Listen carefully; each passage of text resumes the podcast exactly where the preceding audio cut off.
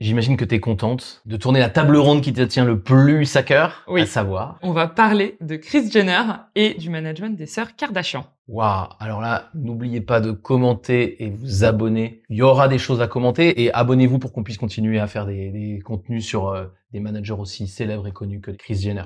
Et respecté. Et respectés respectés pour leur management. Alors mais justement, on, on en fait une blague. Ça paraît pas du tout évident qu'on va chercher euh, Chris Jenner et la maman euh, Kardashian pour euh, modèle de management. On aurait, on aurait plutôt fait Henry Ford ou Steve Jobs. Pourquoi, au-delà du fait que tu les aimes beaucoup, pourquoi au-delà de ça, on veut parler de management avec elle? Oui, c'est ça. Alors, la raison pour laquelle tu as accepté de faire cette table ronde, parce que moi, je suis Parce que je suis fan. sympa. Voilà. Moi, on me donne une, on me donne un micro, je peux en parler pendant des heures, mais c'est parce que tu as accepté de t'entendre sur le fait que euh, les Kardashian, tout le monde les connaît. On sait globalement qu'elles sortent un peu d'une émission de télé-réalité, mais euh, il n'y a pas de rapport entre le fait de sortir d'une émission de télé-réalité et d'arriver au rang de célébrité euh, qu'elles ont aujourd'hui. Donc, il y a euh, des secrets managériaux derrière qui expliquent ce succès. Et donc, c'est ce qu'on va essayer de décortiquer un peu ensemble. Qu'est-ce qui fait la patte Chris Jenner qui a pu l'amener de euh, j'ai une fille qui est vaguement un peu connue à euh, je fonde un empire gigantesque. Alors la fille vaguement un peu connue, c'est Kim Kardashian, et je pense Oui. que c'est euh, la personne que vous connaissez le mieux. Je suis pas sûr que les gens qui nous regardent en France euh, aient l'ensemble du de l'arbre Mm. généalogique. Est-ce que très rapidement tu peux nous, nous rappeler d'où ça vient euh, cette euh, cette histoire-là et depuis combien de temps ça dure? Alors, si je fais résumé rapide de la vie de Chris Jenner. Chris Jenner, elle s'est mariée d'abord avec Robert Kardashian. C'est une ancienne hôtesse de l'air. hein. Notez, hein. Vous notez les trucs. Il y aura des interrogations à la fin du truc. Euh, Je note. Elle se marie avec Robert Kardashian. Robert. Elle commence un peu à fréquenter le gratin et euh, notamment à fréquenter un milieu qui est assez connu aux États-Unis parce que Robert Kardashian, c'est un avocat célèbre qui a été l'avocat d'O.J. Simpson. O.J. Simpson, euh, procès qui a énormément marqué les États-Unis. On a commencé à beaucoup entendre parler de ce nom-là déjà. Elle a quatre enfants. Elle a Courtney, Kim, Chloé, le tout avec des K, et euh, Robert Jr. Mais ça, pour le coup, lui, il est un peu moins connu. Elle a divorcé de Robert euh, Kardashian et elle s'est remariée avec Caitlyn Jenner, anciennement Bruce Jenner, avec lequel elle a eu deux enfants, Kylie, Kendall. Donc elle a eu euh, six, euh, six enfants. Elle était un peu, donc du coup, dans un milieu de, on connaît son nom, mais on n'est pas très sûr de exactement qui c'est. Ce qui a fait un peu son début de la gloire, c'est euh, la sextape de Kim Kardashian. C'était un moment, c'était en 2007, donc un peu les débuts de vidéos qui peuvent s'échanger sur Internet. C'est vrai que moi, qui m'intéressais pas spécialement au sujet, bah d'ailleurs toi non plus à l'époque, Ben non. on en a entendu parler de cette Mais oui, parce qu'il y a eu Paris, le- Paris Paris, Hilton, Hilton, Kim ouais. Kardashian. Voilà. Donc en 2007, il y a eu un peu ça. Donc Kim Kardashian, c'était un peu une hit girl et elle est un peu propulsée au rang de bah du coup euh, voilà, on a commencé à un peu plus la connaître. Et surfant sur cette euh, début de célébrité, Chris Jenner, elle a signé une émission de télé-réalité en disant bah en fait, on va pas parler que de Kim, je vais faire une émission de télé-réalité qui s'appelle Keeping Up with the Kardashians où euh, il y aura toutes mes filles. Et donc, il y a les cinq filles dans l'émission de télé-réalité. Il y a aussi, du coup, Caitlyn Jenner qui apparaît. Et c'est vraiment le quotidien complètement parodié de euh, ce que la manière dont on pourrait s'imaginer cette famille-là. C'est très drôle. En fait, euh, Keeping Up with the Kardashians. Et euh, ça a lancé vraiment et ça a développé les personnages que sont aujourd'hui devenus chacune des sœurs. Ça dure depuis déjà 12 ans, ce qui est énorme pour une émission de télé-réalité. C'est un succès absolument phénoménal. J'ai compté. Mais en, en gros, il y a 20 saisons de Keeping Up with the Kardashians. Il y a des spin-offs, parce que parfois, il y a des trucs où on suit que deux sœurs, genre Kylie et Kendall, euh, Courtney et Chloé. Ça, il y en a sept. Après, elles ont arrêté. Kylie et Kendall, on les suit d'ailleurs aujourd'hui. Ouais, on les suit super bien, je suis trop contente. Merci Margot. Et euh, on a re des nouvelles saisons qui sont sorties là avec, euh, je crois que c'est du coup la troisième fois que c'est sur Disney+. Donc euh, un succès qui n'a vraiment, enfin, il y a aucune autre émission de télé-réalité qui arrive à garder les mêmes personnes et à tenir aussi longtemps. Ouais, c'est ça d'ailleurs qui m'a intéressé moi dans moi dans le sujet là quand on quand on en parlait un peu. euh, ouais, c'est pas encore tout à fait la, dura- la la longévité des Simpsons, mais tout tout de suite moi je t'ai cité les Simpsons. En fait, ce qui est intéressant et après vous vous ferez votre opinion sur euh, sur sur la série, vous aimez, vous aimez pas, mais ce qui va être intéressant dans ce dans cette série, je trouve, c'est comment est-ce qu'on fait pour euh, arriver à faire une série vraiment à partir de ce qu'on a, Mm. puisque ces filles euh, elles sont comme elles sont. Donc vraiment faire un une équipe à partir de ce qu'on a pour parler euh, termes managériaux et arriver à durer aussi longtemps. Ouais. Là, je trouve qu'il y a un truc euh, un peu magique euh, qu'il faut décortiquer. Donc c'est ça qu'on va essayer de faire ensemble euh, pendant les, les, je pas, 30 prochaines minutes Mm. à peu près. Oui, oui, bah c'est très clairement, c'est quand même la magie Chris Jenner. La raison pour laquelle on en parle, c'est que derrière tout ça, il y a vraiment l'intuition d'une femme qui a inventé son système de management, qui a inventé la manière dont on parle des Kardashians. Et euh, oui, euh, aujourd'hui, je pense qu'elle est accompagnée d'une énorme équipe, Mm. mais euh, quand même, à la base, c'est vraiment elle qui a fondé tout ça. Bah, tu parles d'intuition.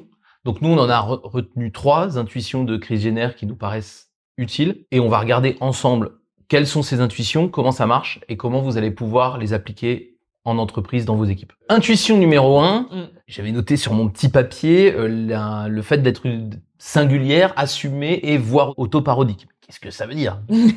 Alors, je pense que c'est un des, une des grandes choses quand on commence à s'intéresser un peu aux Kardashians.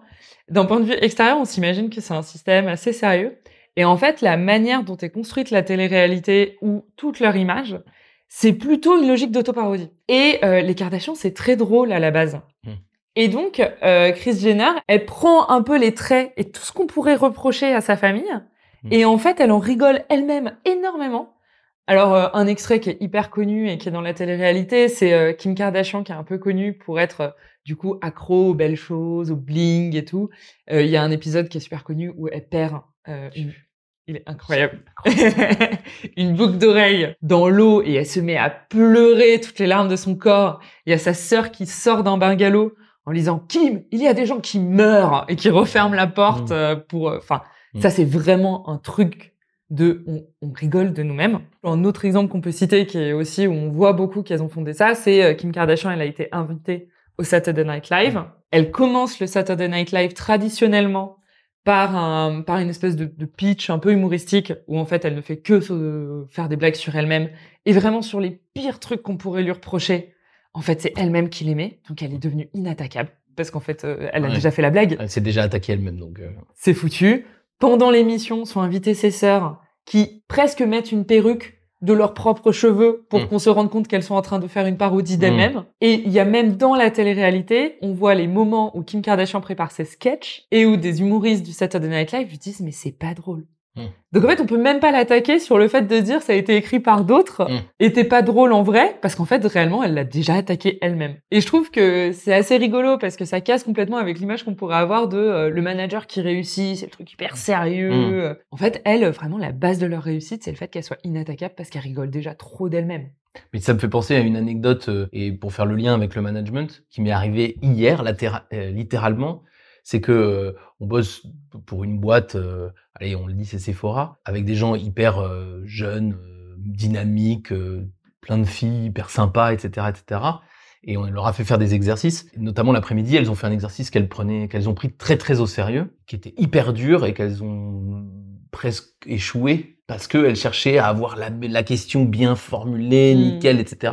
Et quand on, on- on a commencé, nous et avec les managers, à venir un peu leur dire, mais vas-y, euh, soyez drôle, amusez-vous, euh, choisissez un thème qui vous amuse, faites quelque chose de drôle avant de faire quelque chose de solide, et vous verrez quand vous aurez très envie de l'idée, vous arriverez à caler les choses sérieuses dedans. Et ben elles sont, elles ont switché et elles ont fait des trucs trop bien. Et quand, quand je t'entends sur euh, sur euh, sur Chris Jenner et les, et les sœurs Kardashian, je trouve que ça nous rappelle un truc. On n'est pas obligé de faire des caricatures extrêmes dans le sens euh, parce que là c'est pour faire de la télé donc c'est ok. bien sûr. Mais par contre, on a un vrai intérêt à s'auto-parodier, à oser rire un peu de qui on est et de nos petits travers, parce qu'en fait, l'humain est fait comme ça, et quand il rigole et quand il est détendu, ben, il est plus créatif, il est plus intelligent, il est plus ouvert aux autres, etc., etc. Donc, je trouve Mm. que ça, ça match vraiment avec des choses qui se passent en entreprise. Moi, je les trouve trop sérieux. Sérieux et du coup, on a peur de casser notre propre Mm. image parce qu'une fois qu'on a créé un personnage de sérieux, Mm. il est assez inamovible et puis on se dit ah mais attends, si maintenant je le casse en faisant de l'humour, ça va plus. enfin, Ouais. Et puis l'humour, si c'est pas de la frivolité, quoi. Exactement. Mais, euh, mais d'ailleurs, on avait fait une table ronde euh, Oui, sur ça oui, avec bah Jérôme, parce ouais. que là, tu prêches une convaincue. Vraiment, je trouve que la légèreté a d'immenses qualités Mhm.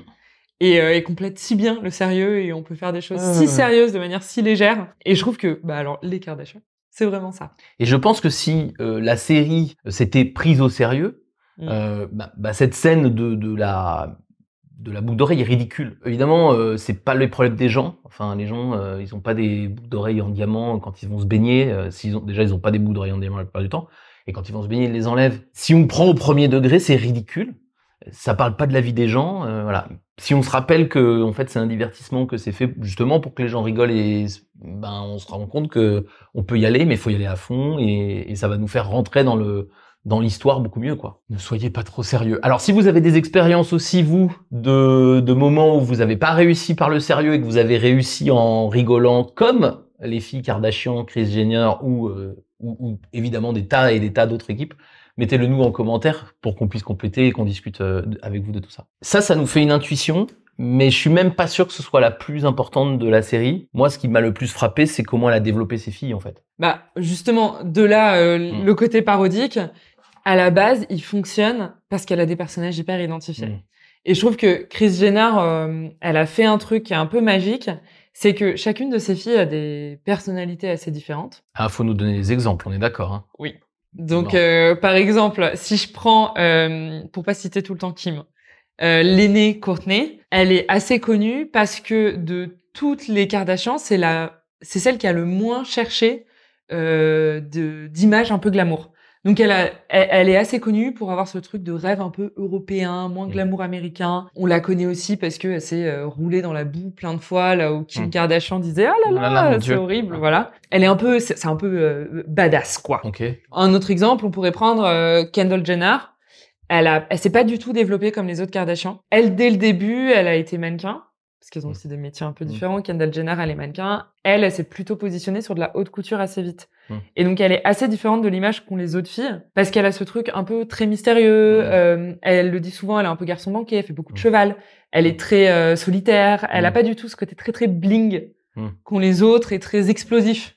Mm. Kendall Jenner, elle est haute couture, plus réservée. Ça, c'est typiquement, enfin, c'est des personnalités un peu, euh, un peu différentes et elles l'ont toutes. Hein. Je pourrais faire un. Et, et du coup, qu'est- qu'est-ce qu'elle fait, euh, Chris Jenner? C'est-à-dire que comment ça se passe? Donc, on a compris, elle a Kim, qui est un peu son produit, euh, pardon de- pour le, le vilain mot, Ouais. pour le mec, qui est un peu son, voilà, sa fille star du début. Comment elle scénarise tout ça? Comment elle fait? Parce que moi, je pense à mon manager qui a aussi euh, une équipe qu'il a pas plus euh, choisie. hein. Elle a pas choisi ses filles, elle les a faites, mais elle les a pas choisies. Et là, pareil, dans votre équipe, vous les avez en général pas choisies, en tout cas pas tous. Elle a donc un panel de filles différentes. Mm. Comment comment elle a fait? Bah, un des trucs qui est hyper rigolo, c'est qu'il n'y a absolument aucune recherche de les uniformiser. Il y a certes Kim, qui est assez connue et vraiment identifiable au début comme euh, la bling bling. Mais quand on a Chloé à côté, Chloé, en fait, elle a énormément d'humour. Mm. Et donc, bah, en fait, elle mise tout sur l'humour de Chloé. Dans la manière dont elle va amener sa télé-réalité, elle cherche pas à dire les deux vont faire la même chose. Elle Mm. dit il y en a une qui cherche du bling et l'autre qui va faire des blagues dessus parce que c'est hyper drôle. À chaque fois, elle identifie les forces de ses filles. Mm. Et plutôt que d'essayer de corriger ce qui ferait qu'elles sont différentes, elle prend ses forces et elle les tire à fond. Et euh, bon, alors là, c'est très particulier puisqu'elle en, elle en fait des personnages. Hein. Oui, non, mais c'est du spectacle. euh, c'est du voilà. spectacle, on est d'accord. Et euh, un autre truc que je trouve intéressant et qui fait que ça dure, Hmm. C'est qu'en plus ces personnages évoluent beaucoup dans le temps. Kim Kardashian, on l'a connue, elle pour le coup, c'est vraiment l'évolution la plus marquante. C'est on l'a connue très très bling bling, un peu à la recherche de célébrité pour la Hmm. célébrité, Un peu bimbo même, on peut le dire. très bimbo, avec comme rêve dans la vie de passer dans Playboy. Hein. C'était Ouais. comme ça la première saison de Keeping Hmm. Up with the Kardashians, c'est comment est-ce qu'elle va réussir à passer dans Playboy. Et en fait, on l'a vu complètement évoluer. Déjà, elle a eu quatre enfants, donc ça a un peu changé sa personnalité, Hmm. son positionnement, ce qu'elle cherche. Maintenant, on la voit plutôt chercher euh, à passer dans Vogue. Elle est euh, devenue avocate. Elle essaye de défendre les droits euh, des personnes euh, qui sont dans le couloir de la mort aux États-Unis. Enfin, on a vraiment vu un personnage qui était un personnage de, bimbo évoluer en un grand personnage aujourd'hui plutôt de matriarche Mm. qui se présente comme euh, une espèce de, de sagesse euh, de, de femme. C'est vrai que c'est une belle évolution. ouais. Ouais, et elle l'a complètement accompagnée, Chris Jenner. Courtney, qui était pareil un peu bimbo, euh, aujourd'hui est très très rock. D'autant plus qu'elle sort avec le batteur de Sum 41. Bah, Chris Jenner a jamais cherché à dire à, à Courtney, euh, enfin, je ne pense pas. Mm. Euh, non, s'il te plaît, arrête, euh, n'évolue surtout pas. Je trouve a- c'est accompagner l'évolution. Je trouve qu'il y a deux choses qu'on doit pouvoir retenir en management et qui peuvent paraître paradoxales. Et moi, ça m'in- ça m'intéresse parce que c'est des erreurs que je vois, ou des erreurs ou des bonnes choses d'ailleurs, quand c'est bien fait, que je vois chez les, chez les, les clients. La première chose, c'est effectivement, faisons des projets à partir des points forts des gens, développons-les à partir de leurs points forts. Bon, ça, je pense que ça commence à venir dans un certain nombre de boîtes. On commence à comprendre que c'est intelligent. C'est pas généralisé, euh, à mon avis, il faut le faire plus. Enfin, ok. Et par contre, il y, a un- il y a un truc qu'elle fait bien et qui est l'erreur euh, classique quand on est dans ce genre de cas, c'est ok. Donc euh, du coup, euh, c'est laquelle qui est un peu drôle, Chloé? Chloé. putain, je suis bon du premier coup, quoi. S'il y en a six, c'est... Euh, Ça fait quatre ans hein, que je te... Ah, mais Chloé, j'ai fait exprès, j'ai pas pris Kim. Il y a une erreur énorme en management que moi je vois tout le temps, ce serait de dire, Chloé, elle est drôle, sois drôle. Ça, c'est bien, il faut le faire. Mm. Mais petit à petit, elle n'est que drôle. Ouais. Et donc, du coup, ça, moi, je vois beaucoup dans les, en- dans les entreprises, dans les boîtes, c'était, ah ben, euh, Michel, il est très analytique, donc je lui fais faire de l'analyse, Ouais. et puis il finit par n'être que de l'analyse. Et en fait, ça, moi, je trouve que c'est vraiment important. C'est pas parce que vous prenez une- une po- un point fort, que vous en faites une caricature, à un moment donné, que vous devez essentialiser les gens par rapport à cette caricature. Et ce que je trouve qu'elle fait bien, enfin, de, de ce que tu racontes, euh, Chris Jenner, il faut que je regarde les 20 saisons pour vérifier.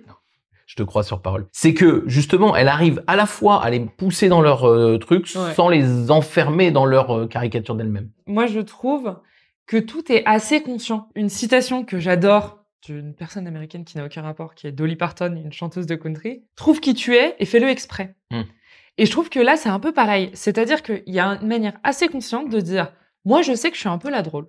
Hmm. Donc, une fois de temps en temps, je vais faire exprès d'être la drôle. Hmm. C'est de l'action, en fait. C'est là, je fais exprès d'être la drôle, mais une fois de temps, enfin, mais on sait que c'est pas ma personnalité. Ce n'est pas que ça, en tout cas. Voilà, et c'est je fais du Kim Kardashian, je fais du Chloé, je fais du Courtney, et du coup, en fait, c'est pas de l'étiquetage. Et je trouve ça, moi, très important en management. C'est-à-dire, faites faire à vos euh, Chloé, euh, Michel, euh, Jean-Louis, Sophie, ce qu'ils sont là où ils sont les meilleurs. Voilà. et bâtissez vos projets là-dessus. Et faites confiance à cette énergie-là pour faire avancer les choses. Mais n'oubliez jamais que euh, Michel, Sophie, Chloé ou, ou les autres ne sont jamais que cette qualité-là et qu'ils ont plein d'autres choses. Et, et donc, apprenez à les faire évoluer. Et ça, moi, je trouve ça important parce que ça permet à la fois d'avoir la performance, le résultat à court ou moyen terme, mais ça permet aussi d'avoir une longévité managériale et d'arriver à aider les gens sur des durées un peu longues. Si vous les, les essentialisez, ben, on va faire des records du monde sur des durées très courtes. Et on va peiner beaucoup à construire des équipes dans la durée, quoi. Voilà. Alors que dire à quelqu'un fais du, c'est Ouais, possible. c'est plus facile. Euh, ça, pour moi, c'est vraiment le point fort Ouais, ouais, je suis d'accord. de, des, des Kardashians. Et euh, celui dont on se doute le moins, je trouve, euh, Ouais, le ouais. plus de gens. Il y a une autre chose euh, que euh, Chris Jenner fait assez bien en tant que manager. Une troisième intuition, donc. Voilà. On a l'impression que Chris Jenner n'a absolument aucune conscience de la notion d'échec. C'est assez parlant dans la manière dont euh, l'empire Kardashian s'est monté. Parce qu'aujourd'hui, ce qui fait qu'elle gagne de l'argent, c'est certes la télé-réalité, mais les marques qu'elles ont développées. Mm. Elles en ont développé beaucoup. Et ben, elles en ont développé beaucoup. Aujourd'hui, elles sont assez connues parce qu'il y en a quelques-unes qui fonctionnent très très bien. Par exemple, Skims de Kim Kardashian, qui sont des vêtements sculptants. Ou Kylie Cosmetics de Kylie, qui sont des cosmétiques. Ça, Ou ça a très bien marché, ouais. Ouais, voilà. Euh, de ce que je sais, parce qu'en fait, c'est toujours un peu compliqué d'avoir les chiffres, donc peut-être qu'elles vont faire faillite dans deux mois, mais pour l'instant, en tout cas, c'est des Mm. très grands succès. Et en fait, elles ont créé un système qui est pas sur le fait de n'avoir que des marques qui fonctionnent, Mm. mais avoir des marques qui fonctionnent tellement bien que euh, ça compense l'échec de toutes les autres. Et il y en a beaucoup des échecs? Et alors, tu m'as posé la question de est-ce que tu peux me donner des exemples d'échecs Il faut savoir que quand on cherche échec ou faillite Kardashian sur Google, il y a des tops des plus grandes faillites. J'ai fait des top 5. En gros, c'est incroyable le nombre de, de trucs qu'elles ont montés. Donc il y avait Card avec un K, qui sont des cartes Mastercard. Échec. Kardashian Collection. Chroma, qui étaient des cosmétiques avec un K, qui est devenu Kardashian Beauty. Faillite aussi. Colors, des vernis à ongles avec un K. Glam. Avec un K. Non. Elles ont écrit un livre dystopique, Kylie et Kendall, qui n'a pas marché du tout. Putain, elles sont avec nous, j'ai l'impression. Elles sont avec moi, je Kylie et Kendall ont monté une marque d'habits qui n'a pas marché. Ils ont monté des chaussettes, Arthur George, Kardashian Glow, des fonds de teint pour corps, Dash, qui pour le coup a super bien marché des fringues, mais qui s'est arrêté, Kim Kardashian Hollywood. Enfin, il y a vraiment une liste, et là j'en ai cité une partie. Parce qu'en fait, il y a aussi un peu en ce moment des marques en stand-by, mais ça fait deux ans qu'elles n'ont pas de nouvelles Mm. nouvelles. Mais il y a une liste de marques qui ont fait faillite qui est gigantesque. Et alors, elles en parlent. Et en fait, c'est assez rigolo. Il n'y a pas vraiment de honte liée à ça. Il y a un espèce de truc où, euh, à chaque fois qu'une de ces marques euh, a fait faillite, ou en tout cas s'est arrêtée, il y a eu un petit communiqué sur le site web de bah Mm. on arrête, euh, voilà, c'est fini. On fait ça. Une fois de temps en temps, ils en parlent dans la télé-réalité pour revenir dessus en disant ah bah oui, ça s'est arrêté. Mm. Puis voilà. Et, et pas de drama pour le coup. On fait plus de drama pour la, pour la boucle d'oreille euh, et de diamant que pour euh, l'entreprise de cosmétiques qui se plante, quoi. Exactement. Mm. Il y a un espèce de truc de ça fait partie du jeu. Et quand Chris Jenner, elle en parle, parce qu'elle fait évidemment des interviews, on n'est pas les seuls à avoir capté qu'elle était manager d'un empire. Elle a fait quelques interviews sur comment est-ce qu'on gère une marque. Mm. Et en fait, on voit qu'elle dit oui, bah, il y a plein d'échecs, quoi. Là aussi, ça me fait repenser à plein d'équipes que j'ai que j'ai accompagnées parce que on pourrait se dire, euh, bah ouais, mais c'est facile parce qu'elles ont les grands succès, permet d'avoir tous ces échecs. Sauf que je pense que c'est quand même l'inverse. C'est-à-dire que c'est parce qu'elles en font beaucoup qu'il y a des grands succès, plutôt que parce qu'il y a des grands succès, elles en font beaucoup. Et moi, je le vois à tout petit niveau, parce que créer des marques, ça veut déjà dire une surface financière, une capacité marketing énorme et tout. Bien sûr que les managers qui nous regardent ne vont pas créer, je sais pas combien t'en as cité, une quinzaine de marques. Incroyable, hein incroyable. Mais il n'y a aucune chance. Mm. Sauf si c'est euh, Kylian Mbappé qui nous regarde, lui, peut-être, il va faire 15 marques. Et d'ailleurs, fais-en 15, Kylian. Mais Avec un cas. qui- Mais non, mais bien sûr, non, je n'allais pas prendre quelqu'un d'autre. 100 cas, ça serait ridicule. Moi, je vois les, les, les, les, les managers dans leurs équipes ou les équipes tout court trop chercher à faire un truc parfait, trop chercher à sécuriser le Ouais. succès. Et donc, du coup, avoir trop de mal à démarrer ou se mettre tellement de pression que on n'est pas détendu et comme on dit au tennis, hein, on, a, on, a- on joue pas délié. Donc, on joue tellement crispé bah, que la balle, elle va dans le filet. Mm. Et, et au final, on se dit, bah, c'était une mauvaise idée de jouer au tennis.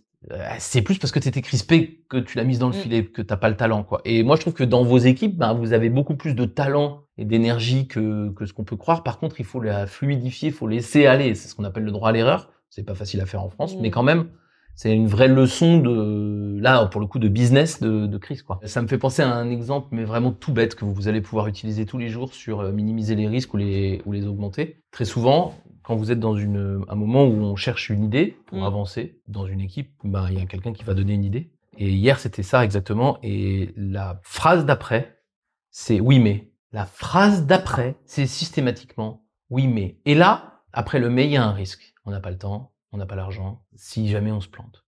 Et ce que je disais, truc vraiment important, c'est que l'idée n'a pas le temps d'être bonne quand le risque arrive à la deuxième phrase. Et je leur disais, c'est pour ça que vous n'êtes jamais content de vos idées. C'est que vous les bloquez à la deuxième phrase. Maintenant, virez-moi le oui mais et prenez le premier, la première idée et faites 10 oui et derrière. Là, vous avez dit oui et, c'est-à-dire je, je, je construis autour et j'accepte d'avancer sans me poser la question du risque. Vous allez voir qu'à la fin, il y a toujours le même risque du début, mais on a beaucoup plus envie de tenter le coup. Donc ça crée de l'audace. C'est pour ça que la, la gestion du risque, c'est ce qui est intéressant chez Chris Jenner, c'est que je pense que son oui mais arrive tard. Il arrive sûrement parce que il y a peut-être aussi une liste des marques qu'elle a jamais montées. Je pense pas qu'elle monte tout ce qui lui passe par la tête. Ça là, on la connaîtra jamais. Mais, euh, mais, mais je pense que son oui mais arrive plus tard. Ouais, bah je pense qu'il y a à la fois, il y a un truc très, euh, on va apprendre avec les expériences de tous les échecs Mm. qu'on a eu. hein. Je viens de citer Calice Cosmétiques comme succès, Mm. mais je viens de citer quatre marques de cosmétiques comme grand Ouais. échec, et je pense que évidemment que les deux sont reliés. Non, et puis je pense qu'il y a vraiment une définition différente dans la tête de Chris Jenner de gestion des risques. Gestion des risques, c'est pas minimiser tout le temps les risques en fait. C'est savoir quand est-ce que c'est malin d'en prendre Mm. et opportun, et quand est-ce que mes risques sont contrebalancés par des succès assurés ou en tout cas des réussites constantes qui vont me permettre de les prendre. Quoi. Ouais. Et je trouve qu'elle, elle a vraiment cette logique-là. Et je suis d'accord avec le fait que souvent c'est dommage parce qu'on voit des entreprises qui se disent gestion des risques, ça veut dire euh, mettre le niveau de risque le plus bas possible, puis vraiment Mm. pas en avoir, alors que c'est pas exactement ça. Un des trucs qu'on je vois beaucoup quand on lance des nouveaux projets au sein d'une équipe, par exemple. Souvent, un des premiers réflexes, mais je pense que c'est, euh, je sais pas si c'est culturel, euh, si c'est lié à le système hiérarchique ou de reconnaissance des entreprises. Toujours est-il que, par exemple, il y a pas très longtemps, j'avais une manager qui doit embarquer énormément de gens sur un projet de RSE. C'est vraiment un projet de type, s'il ne se passe pas, c'est vraiment dangereux pour l'entreprise. Il faut absolument que l'entreprise évolue sur ce sujet. Et en fait, on lui propose une démarche en lui disant, bah, tu, tu peux demander à des gens euh, de le faire. Et elle, sa première idée, c'est de se dire, oui, mais il y a des gens qui vont me dire qu'ils veulent pas le faire. Et en fait, c'est la première vision, c'est automatiquement de se dire quel pourrait être le risque ou qu'est-ce qui ferait échouer mon truc? C'est que potentiellement, il pourrait y avoir des personnes qui disent, moi, je veux pas venir avec toi. Quand bien même, en fait, si on pèse les deux risques, le risque à ne pas faire est évident, immense, gigantesque. Devant elle, c'est un, c'est un mur qui s'avance. Et le risque à faire, en fait, est potentiellement émotionnellement un peu plus difficile. Potentiellement, il y a des gens qui vont lui dire non, donc il y a plein de choses. Mais elle, le- elle le voit un peu, elle le perçoit de la même manière, alors qu'en fait, il est pas si grand que ça, quoi. Donc toi, ce que tu lui conseillerais là, Première chose, pas en premier lieu, quand on a une idée, euh, répondre oui, mais imagine. Mais se dire si je laisse vivre cette idée et que ça se passe bien dans plein de scénarios où ça se passerait bien, bah comment cette idée peut évoluer? Et ça permet d'affiner l'idée, d'avoir une idée qui est meilleure, d'avoir des choses qu'on peut proposer à l'équipe qui fonctionnent super bien. Parce qu'en fait, si on arrête l'idée trop tôt, euh, on a sûrement dit non à une idée pas ouf, mais c'est vrai qu'elle l'était pas et on l'a pas laissé devenir une bonne idée. Deuxième chose, moi je trouve quand même, peser le risque à pas faire permet souvent de se rendre compte qu'en fait il y a des moments où il faut tenter quoi, même si c'est pas dingue. En tout cas, moi je trouve sur notamment les sujets de mobilisation ou les sujets managériaux avec les équipes. Ne pas manager, c'est sûr que ça marche pas. Manager, bon bah ça échoue très souvent, mais une fois de temps en temps ça, ça marche quoi. Ouais, je suis d'accord. Et c'est c'est étonnant d'ailleurs à quel point le risque à ne pas faire, le risque de ne rien faire, est très peu envisagé euh, dans les boîtes. Je sais pas si c'est culturel non plus, je suis pas totalement sûr. Mais en tout cas, ouais, c'est assez impressionnant, je suis d'accord avec toi. Ça peut vous aider peut-être effectivement de peser ce risque-là, quoi. En tout cas, Euh, il rentre dans la balance voilà. en fait, dans la vraie vie. Ouais, pour limiter le l'effet de, des risques évidents qu'il y a à faire, il y en a toujours. hein. Comme tu dis, euh, il y aura toujours des gens qui seront pas d'accord avec votre idée. C'est sûr que sans avoir d'idée, il y a personne qui est pas d'accord. En fait, euh, Chris Jenner, son risque à pas faire, c'est que juste on n'aurait jamais entendu parler des Kardashians. Enfin, c'est.